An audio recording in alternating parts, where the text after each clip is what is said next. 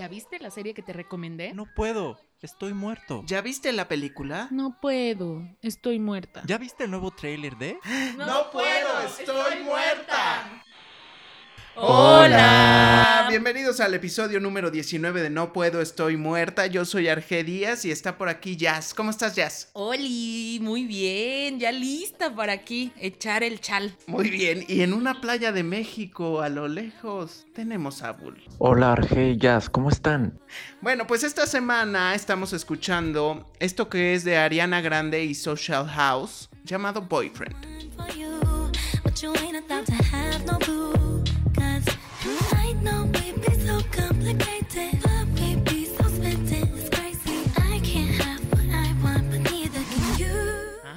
¿Qué tal? ¿Qué ritmazo? ¿Qué sensualón?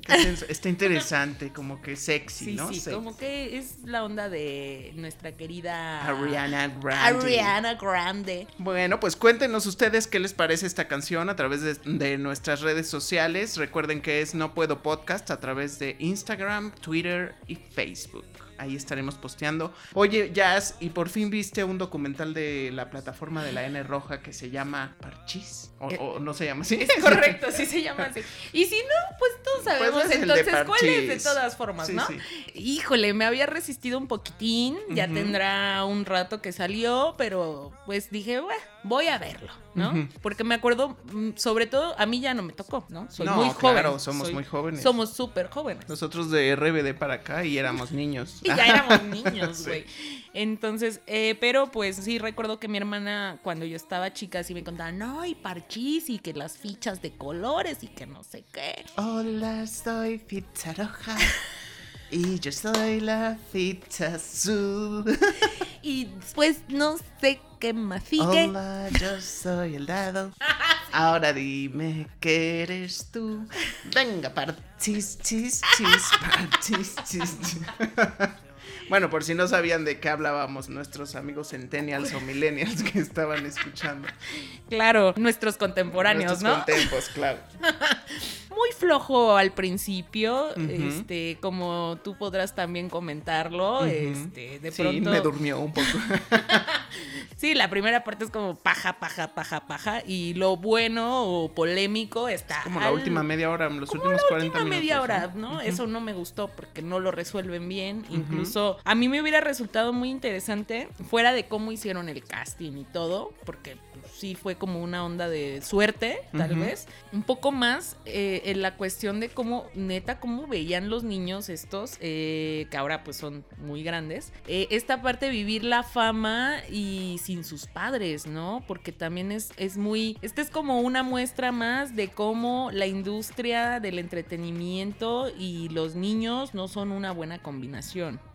Y, y también, más malos padres o padres desentendidos, es como que dices, oye, ¿qué onda? O sea, ¿en qué momento se iban los chamacos a Argentina, México, lo que sea? Y los papás en España cobrando nada más. Y además era una época en donde estaba ocurriendo mucho porque también es, por ejemplo, la serie de Luis Miguel también más o menos por esa época se desarrolla o Ajá. empieza a desarrollarse el éxito de Luis Miguel. Sí, claro. Y este después Parchís y luego Timbiriche, que pues de Timbiriche no sabemos mucho, bueno, sabemos, pero no oficialmente de esa historia macabra que seguro hay. Sí, claro, o sea, pues de, de entrada, pues sabes que es los niños que están sacrificando o, o que están perdiendo su infancia en, en ganar dinero, pues están sacrificando también su educación y que pues viven una realidad difícil de procesar, yo me imagino, este, yo que soy famosa, los puedo entender perfecto, Claro. los Marichelivers, saludos Marichelivers.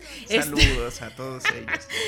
este, pero eh, yo digo, pues de morrito ha de ser muy complicado decir, oye, yo tengo lana, oye, este, llego a un hotel, pido lo que quiero y cosas así, ¿no? Y debe ser más complicado si se supone que has trabajado desde niño por lana y de pronto pues no hay lana porque pues los papás, ¿no? O por, no sé, o sea, igual y no, no todos disfrutaron de ese dinero que generaron. Exacto, pues sí, en efecto.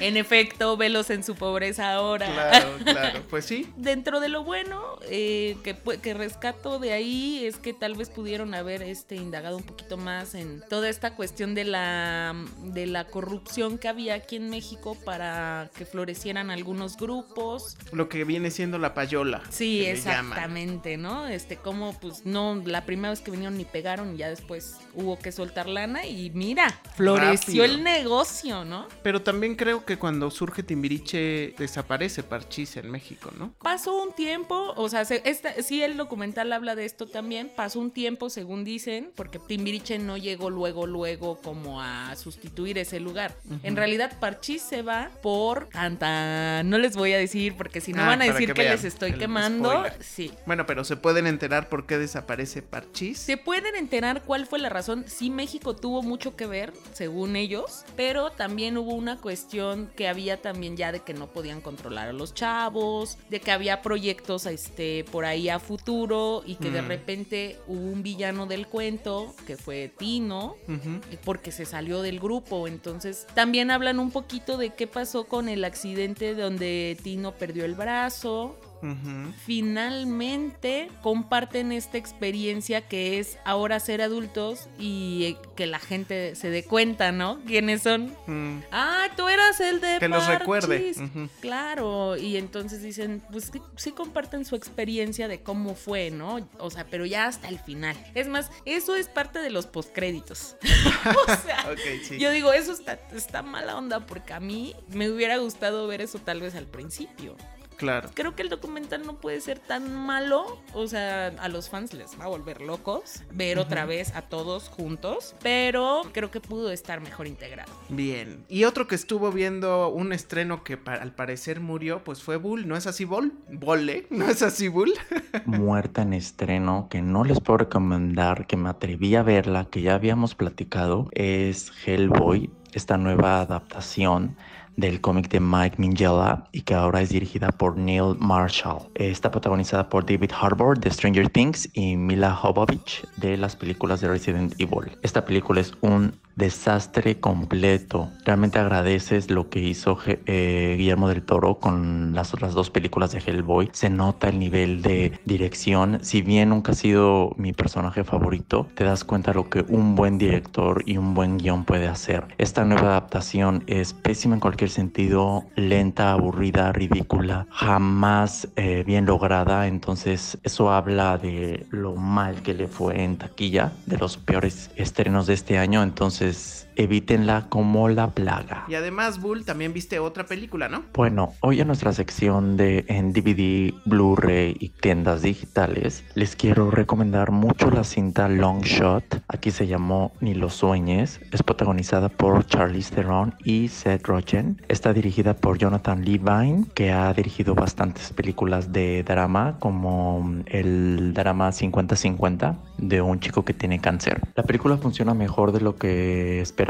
Hay mucha química entre los dos personajes principales y te hace pasar un buen rato. Es una comedia romántica, una romantic comedy tradicional, pero muy elevada por los dos protagonistas. Creo que el director encuentra un balance. Pasas un buen rato, te ríes, no te insulta y siempre está soportado por excelentes actores. Entonces, si tienen la oportunidad de verla, adelante. Bueno, y como nuestro reto global, tuvimos que ver Dark en la plataforma de la N roja. Me gustaría saber primero qué opina Bull. una serie alemana que se sitúa en un pueblo donde empiezan a ocurrir cosas extrañas que involucran desapariciones, viajes en el tiempo y relaciones turbias entre familiares. Se me hizo un proyecto bastante oscuro y bastante denso. Creo que la serie puede ser un poco lenta al principio, pero si eres paciente, tú obtienes tu recompensa. No es la típica serie dramática, me impresionó que fuera alemana. Hay muchos eh, efectos de sonido que se me hicieron muy interesantes, el sonido se me hizo muy complejo y te, y adentra en la serie. Es como un Stranger Things, pero menos accesible. Sí siento que debes de prestarle tu atención completamente y dedicarle porque pasan muchas cosas y pasan a lo mejor a un ritmo lento. Me gustó, quiero ver más y recomendaría verla simplemente muy enfocado. ¿Tú qué tal, Jazz? ¿Qué opinas? Bueno, después del monólogo de Bull, As usual. o sea, no pasa nada. De todas formas, tienes su monólogo. Sí, claro. Este, este, y luego dicen que una es la diva. Exacto. ¿Dónde está Bull? En la playa. Y nosotros aquí. Pajaritos sonando. Con nuestra piel toda blanquisca y él bronceándose. ¿Qué tal? Exacto. Oye, qué bárbaro. Regresando al reto global. pues eh, sí, me agradó. Me agradó, o sea, sí, totalmente me, me- entiendo por qué le gusta a tanta gente y por qué tanta gente estaba esperando la segunda temporada de Dark, ¿no? Lo entiendo perfectamente, pero no me gusta tanto esta onda de la obviedad del manejo del espacio-tiempo y de las dimensiones. O sea, eh, yo creo que, ¿sabes qué? Me gustaría más una onda tipo Mulholland Drive, que es la- la- una de las grandes películas que creo que eh, tiene todo Dark para poder llevar a un nivel de confusión las cosas y de complejidad, más que de confusión, también de complejidad de espacio-tiempo y de personajes que no me está entregando. Me parece lenta, eh, sí es muy contemplativa, o sea, totalmente contemplativa. No es como de que, ay, voy a lavar los trastes y mientras veo Dark. Pero eso no será porque es alemán. Puede ser, puede Porque ser. yo, yo de hecho la tuve que ver justo para poder avanzar en otras actividades. la tuve que ver eh, doblada. Ajá, sí, yo también. Y este, y no me pareció tan lenta. Me pareció bastante lenta. ¿Sí?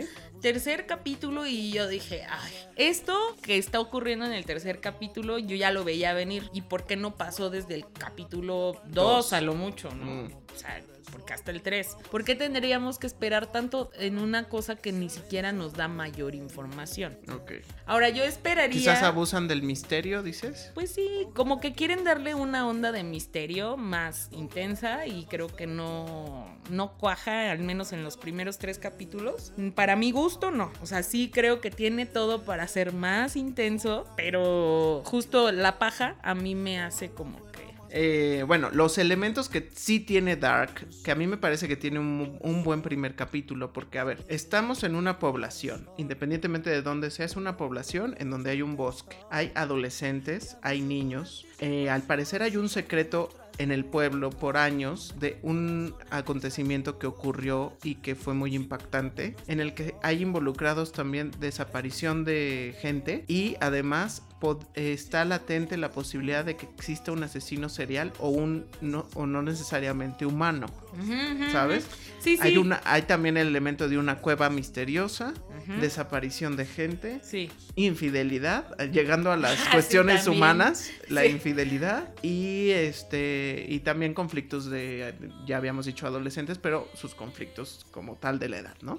Los elementos están, creo que tiene un buen primer capítulo porque sí te deja con esa sensación de querer saber más. Claro. No sé, como yo nada más pude ver uno, no sé si en el 2 se cae, que yo por lo que veo es que siento que no avanza más bien. Siento que el capítulo 2 pudiera haber sido integrado al 3 y No no, hubiera nada. pasado nada. O sea, está bien, ¿no? O sea, me gustó. O sea, quiero aclarar, porque luego dicen que nada me gusta, ¿no? este, pero Como ya te pareces a Bull. ya me parezco al bull, se me está pegando. Este, pero sí creo que al menos en estos tres capítulos sí, sí me dan ganas de seguir viéndola, pero para mi gusto, en cuanto a complejidad, creo que con todos estos elementos que tiene pudiera manejarse mejor. Decía Bull que se le habían recomendado como el Stranger Things para adultos. ¿Tú qué opinas? Pues no sé, mira, no voy a iniciar una batalla en la que Bull no está presente Ok, porque ya sabemos cómo terminó la última. la batalla. última y el marcador va 1-0. Sí. La realidad rebasó. Rebasó la ficción. Sí. Eh, vayan al podcast número 14. Sí, consulten los po- podcasts anteriores para que sepan de qué estamos Sí. hablando. Y casa. Y casa de papel. Gracias por la intervención. Este, no, no, no, pues puede ser. O sea, creo que sí. Entonces, tal vez tendría que irme a ver toda la primera temporada para poder evaluarla bien y decirte sí es, pero hasta ahora no me parece que sea tan Stranger Things. O sea, se me hace más como una onda que tiene que ver con el espacio-tiempo y Sí. dimensiones. Ah, porque eso y- es lo primero, es la premisa del primer capítulo que eh, aclaran que, o más bien em, hay unas sugerencias de que el tiempo no es lineal como lo conocemos. Dejémoslo ahí para que vayan. Sí, exacto. O sea, Pienso que se puede disfrutar, yo creo que sí es recomendable. Para hacer una producción alemana tiene bastan- bastantes actuaciones positivas, o sea, no, no, me, de- no me queda de ver en ese ah, no, sentido. en actuaciones están. Y, y también creo Perfectos, que se ¿eh? Rescata mucho la iluminación también, la Mm. fotografía. Sí. La atmósfera que, que plantean de este lugar me parece correcta para la historia que están contando. Entonces tiene muchas cosas positivas. Obviamente hay algunos detallitos que ya observas tú. Ya verán ustedes si la ven a través de la plataforma de la N Roja. Lo que sí es que hay dos temporadas, una que se estrenó en 2017, la otra se estrenó este año y ya se anunció que va a haber una tercera que va a ser la última. Entonces... Es que es, este, es un fenómeno global, eso hay que reconocerlo. Sí, tiene bastantes elementos que te digo, tiene todo para triunfar, pero a mí, a mí, a mí, a mí, en ese tipo de, pues, de series sí me gustan las cosas un poquito más complejas, ¿sabes? La, la trama inicialmente sí se me hizo bastante superficial. Ups, ups, lo dije. Ok. Pero está, pero está padre, o sea, sí la voy a ver, sí la voy a ver antes de que me Hay que empiecen verla, a regañar, la voy a ver. Yo sí la voy a ver. Yo- Ya me contaron que la temporada 2 también está, que la temporada 2 justo sí logra eso, mayor complejidad, ¿no? Ya me dejaron ver eso y dije, ah, pues igual y puede, puede, puede ser que mm, yo Sí, esté a lo evaluando mejor la todavía es muy pronto. A lo mejor incluso la primera temporada en los últimos capítulos te sorprende. Pero bueno, vamos a ver. ¿Qué te dejé la semana pasada? ¿Qué me dejaste? ¿Qué te ¿Lo dejé? recuerdas? Bueno, pues Cariño. Vamos a los retos globales. Y mi querida Jazz le tocó ver más que madres junto conmigo en la plataforma de la N Roja. Así es. ¿Qué nos puedes decir de esta bella película? ¿Sí la viste? Sí, claro. Ah, mira, muy bien.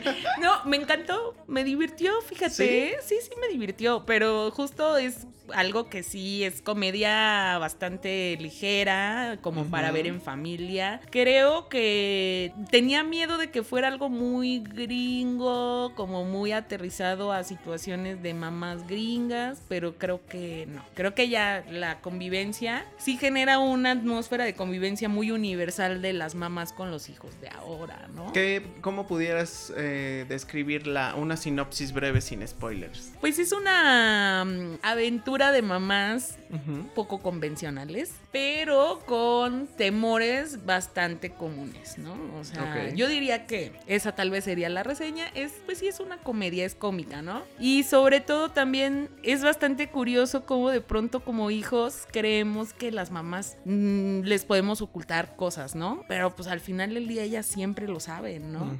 Y está muy padre. Me gustaron las actuaciones de todas las, las personas que aparecen ahí. Sí, está ahí Felicity Hoffman, Patricia Arquette, Angela Bassett, Jake Lacey, Jake Hoffman, Cinqua Walls. Básicamente ellos son los seis este, ¿no? importantes. Y, y está divertida, la verdad se te pasa, me- me- se me pasó bastante rápido, me divertí, me, sí me reí. Y yo creo que sí es como más, pero siento que es más enfocado a de las mamás, como para el target mamás, eh, que para los hijos. Ah, claro, totalmente. Sí, Sí, la, idea sea- es que la vean las mamás. Creo que es este nue- esta nueva generación de madres que no necesariamente terminaron toda su vida con el mismo hombre. Y que o que han tenido pérdidas y que de pronto esta idea que se tenía de ser madre y de cómo tus hijos quizás iban a responder por ti toda la vida, pues cambia, Ujú. porque las circunstancias de vida cambian. Y cómo lo empiezan a resolver estas madres en una edad ya madura y también que se empiezan a dar cuenta de algunas, algunas cosas o errores que habían cometido también. Y también la oportunidad que tienen los hijos de dejar de subestimar a sus madres, ¿no? No porque sean sus madres o que sean estas mujeres que les dieron la vida y que quizás a veces los este, atormentan o les caen gordas, reencontrarse con esa parte del, de- ahora sí que de la matriz, Sí. de esa forma de cómo, de, de los nutrientes que te da la madre y rescatar siempre lo bueno, ¿no?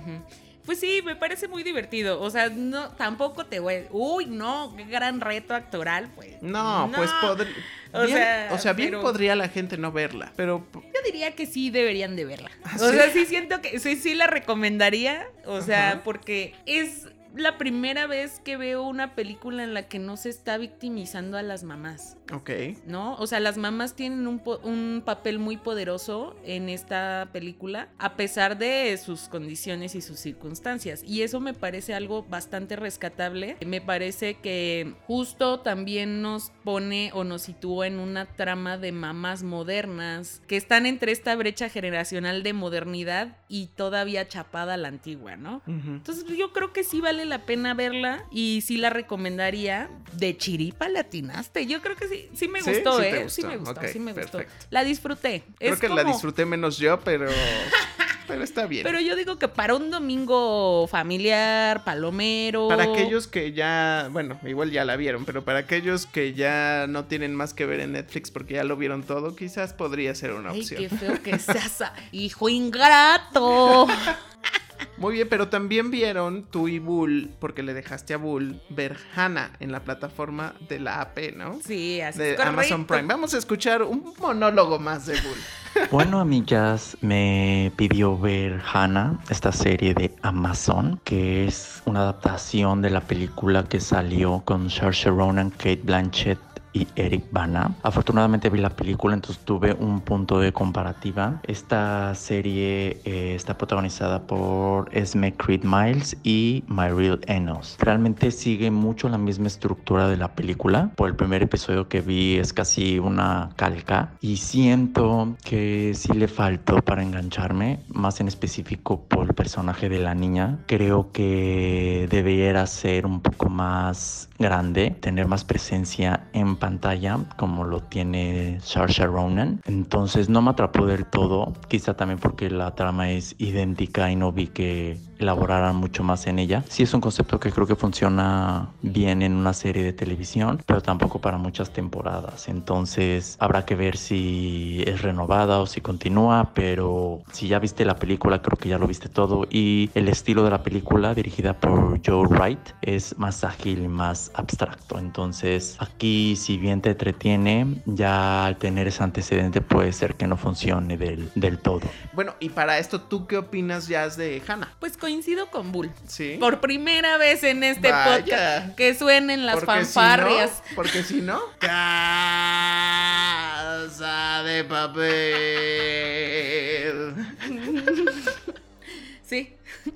Episodio 15, 14. Ah. Vayan al episodio 15. Sí. Entérense. Sí, como 15 o 14, una cosa así, ¿no? Por ahí estalló la bomba. si no es que fue el 16. Sí, es que no Ya estoy no segura. sabemos. Creo que por ahí 15, alguno, 15. ¿no? Sí, sí. por ahí. Échenselos todos. Yo no vi la película, ni siquiera tenía idea de que había una película, pero sí me pareció que si a, Dul- si a Bull le quedó... Sí, Adul.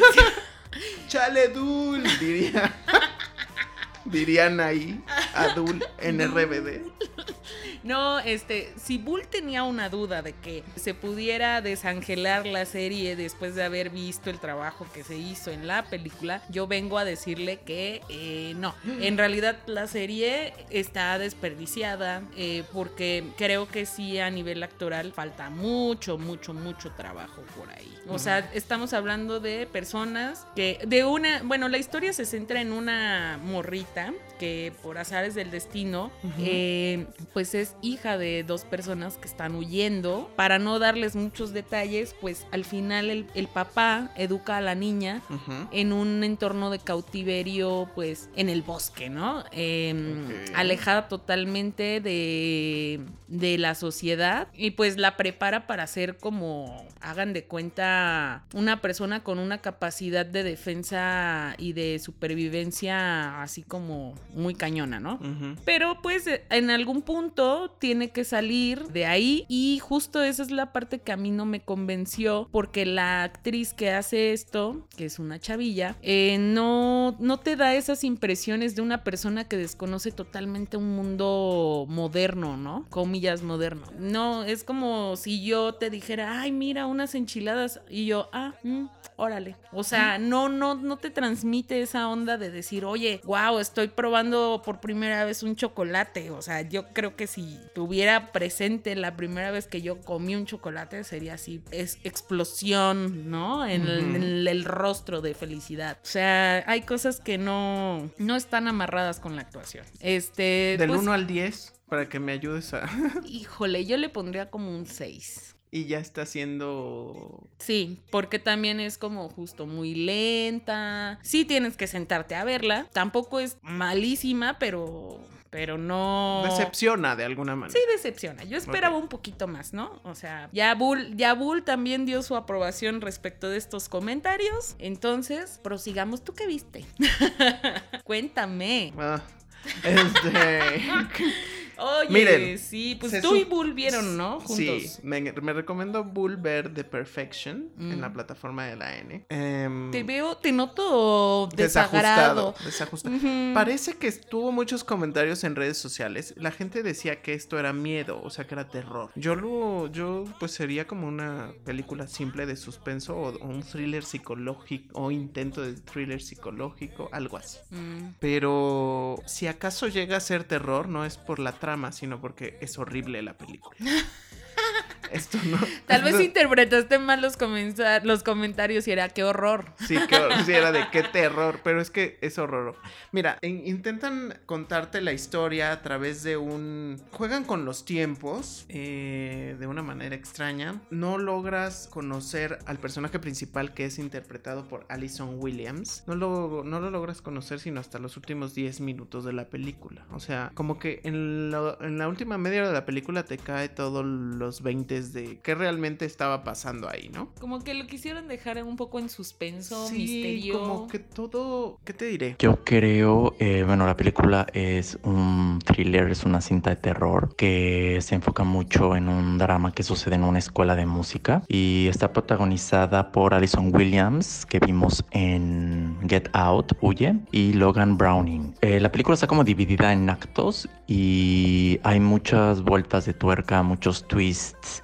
Y creo que eso es de las desventajas de la película. A veces se vuelve bastante ridículas las situaciones. Y pero también siento que es un thriller que no se toma tanto en serio. Pero y toca temas desde violencia, violación y mucho todo este movimiento del Me Too. Pero no creo que de la manera tan adecuada como que se quiere representar. Hay imágenes perturbadoras. La película no es para todos. Y está soportada por buenas actuaciones, pero en cuanto a guion y dirección, sí siento que falta más dedicación. La película tiene ciertos tropezos en el guion, no, algunas cosas pueden ser como tomadas como humor negro y al fin y al cabo la película no te la puedes tomar tan en serio al final por lo ridículo de las situaciones que se empiezan a presentar, pero es un thriller que quizás sorprenda a muchas personas y a otras simplemente lo van a descartar por, por lo gráfico que puede ser, por lo perturbador que puede ser y por tanto movimiento en la trama que entorpece la narrativa. Arge, ¿tú qué opinas? No sé, es que sí estoy asqueado. A ver, les cuento. La historia va de una mujer que inicia con su madre muerta. Y de ahí llama a quienes eran sus mentores porque ella se dedicaba a tocar cello. Ah, Y los contacta. Se reúnen. Hay una, una- un cóctel donde conoce a la nueva estrella del cello. eh, otra chica que es interpretada por Logan Browning. Y pues, y el, este, el profesor es Steven Weber. Y bueno, el chiste es que se conocen y empiezan. De pronto puedes pensar que la historia va de un romance entre ellas dos. Ah, ok. Que de alguna manera sí, pero no. Ah, ok. Sí, pero no. Porque de pronto te, te dan como demasiados twists que terminan por darle en la torre a la historia. Hay muchas sorpresas en, en la trama que no quiero spoilear, pero mi sensación es de que no tiene pies ni cabeza, que no está bien contada. En ocasiones tampoco está bien actuada. Uy, no. Eh, Eso yo creo sí. que es muy reprochable, ¿no? Sí, ya es cuando. como de pronto hay un personaje en especial que se dispara muy feo en sus actuaciones. O sea, no sé, como que poco creíble, digamos. No, no, que, no que en el texto no estuviera así. Simplemente es que no, no encaja, pues. Ajá, no encaja. De esas que dices, ay, ¿por qué están haciendo? Pero de pronto ya nada encaja. O sea, es como. ¿Y eso de dónde viene? ¿Cuál es la motivación de este personaje? Por más que le haya pasado lo que cuentan que le pasó, neta va a hacer eso. La escena final realmente cree. O sea, a mí me parece que el perturbado es el que contó la historia, no la trama en sí. O sea, aquel que hizo el guion, a mí se me hace que es el que está realmente perturbado y que no logró hacer su catarsis al, al realizar esto, ¿no? Entonces, véanla bajo su, pro- bajo su propio riesgo porque ha estado muy comentada. No sé si ese tipo de cosas sean las que estén gustando ahorita, pero la verdad es que se me hace desagradable. Incluso es como subestimar a la audiencia por completo. Como si realmente solo con tener este latencia de suspenso vaya a funcionar una historia. No, no, no es el caso. No me gustó nada. Sí, no. ¿Tú qué le darías así como... Cuatro. Wow, la primera reprobada de toda la historia de no puedo, estoy No, muerta"? ya, ya había dado un 5, Bull. Bueno, pero o ya esta no- está más cinco reprobada, ya el cinco ¿no? El es- 5 es todavía medio, medio... No sé, yo sí le doy un 4, o sea, Ya, me pareció completamente nefasto. O sea, ni para empezar ni siquiera se podía transmitir en tele. No, pero no, o sea, para ni para decir que para el canal 5, ya no, sabes, o sea, es como No, No. está muy volado, ¿no? Sí, También. sí, o sea, hay demasiada, mira, hay escenas subidas de tono, no que no sean necesarias en la película, pero hay escenas de sexuales que pues cuando pensabas que iba por un lado la película, pues decía, ah, pues ok, ¿no? Pero ya después cuando te terminan contando toda esta historia que creo que tiene una gran premisa, es que es eso también, tiene una gran premisa, cuando ya la vean van a entender por qué, y la ejecución es completamente errónea. Creo que pudo ser una muy gran película, pero tiene muchos baches, o sea, es como, ay, le salió mal esto y esto y ay, también esto, no. Entonces esa es mi sensación. Así las cosas con The Perfection, ya, ya verán ustedes si la ven en la plataforma de la N roja, yo digo que se la ahorren, si tienen otras opciones, vean otras opciones. Y bueno, pues estamos llegando casi al final de este de esta edición del podcast, pero vamos a ver qué vamos a ver, vamos a ver. Vamos a ver. ¿Qué vamos, a, ver? Kiti, kiti. Disculpen, dispensen. Bueno, y como reto global para la próxima semana vamos a ver una serie que está en la plataforma de AP Azul o Amazon Prime para los que no entienden. Eh, a los que no nos han escuchado, escuchen nuestros episodios anteriores. Con Julia Roberts, Homecoming y pues vamos a ver qué tal porque ninguno de los tres la hemos visto. Pero suena, suena interesante. Interesante. Pero todo lo que hemos dicho aquí sonaba interesante. y ya Ver a- vimos Entonces, me llama mucho la atención ver a Julia Roberts en una serie. Sí, No la he exacto. visto en una serie. A ver si no me pasa como con mi Uma Thurman. Mm, Uma, pues sí, a Mi ver. querida Uma. Yo creo que lo va a hacer bien. Tiene sí. buen ángel Julia Roberts. Sí. Y bueno, Jazz, ¿tú qué, qué me vas a recomendar? Ay, trátame bien, cariño. trátame bien. No, te voy a dejar un documental. Porque ya sabes que me encantan, ¿no? Y no están tan mal. Sí, no, no todos. Pero es Hay unos que documental, sí. película o serie. Es, es como Porque la otra documental. vez me pusiste el pie muy feo. me gustó y lo terminé de ver, pero... ¿Es, para que, como en Electra, tengas cómodos pagos chiquitos y la puedas administrar como Ah, tú mejor gustes, bebé. No, esta es una película Ok. eh, con mi amado, mi amado, mi amor, mi amor eterno, Jim Carrey. Que pues es un documental bastante curioso porque son los detalles de lo que pasó con este Jim Carrey cuando hizo una película para homenajear a un comediante comediante que se llama Andy Hoffman. Ok.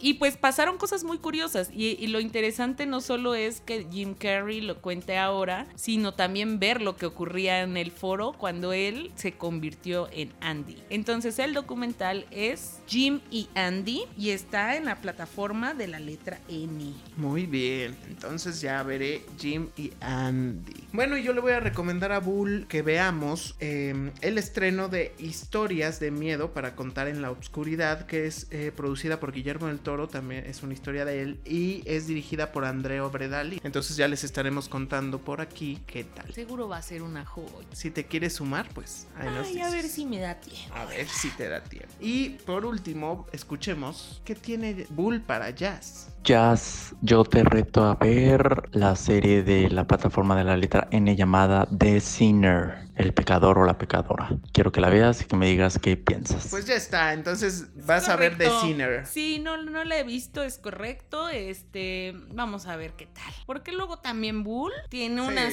tiene un tino. unas sugerencias que generan controversia. Más cuando, más cuando está ciegas. Cuando no las ha visto es así. Ay, Sí.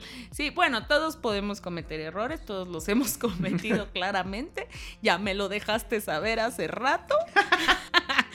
Pero bueno, el chiste es que sea divertido para todos, incluso para ustedes que no lo han visto. Y ya saben ustedes si se quieren sumar también, si nos quieren compartir cuáles han visto, pues sigan nuestras redes sociales, no puedo podcast por Instagram, Twitter y Facebook. Ahí estaremos publicando algunas cositas. Y es más, si nos quieren retar a que veamos algo también, Claro, También. estamos ahí al pendiente. háganos llegar sus retos para nosotros. Bien, pues este ha sido el episodio número 19 de No Puedo Estoy Muerta. Como siempre, muchas gracias por escucharnos. Hasta la próxima. Bye.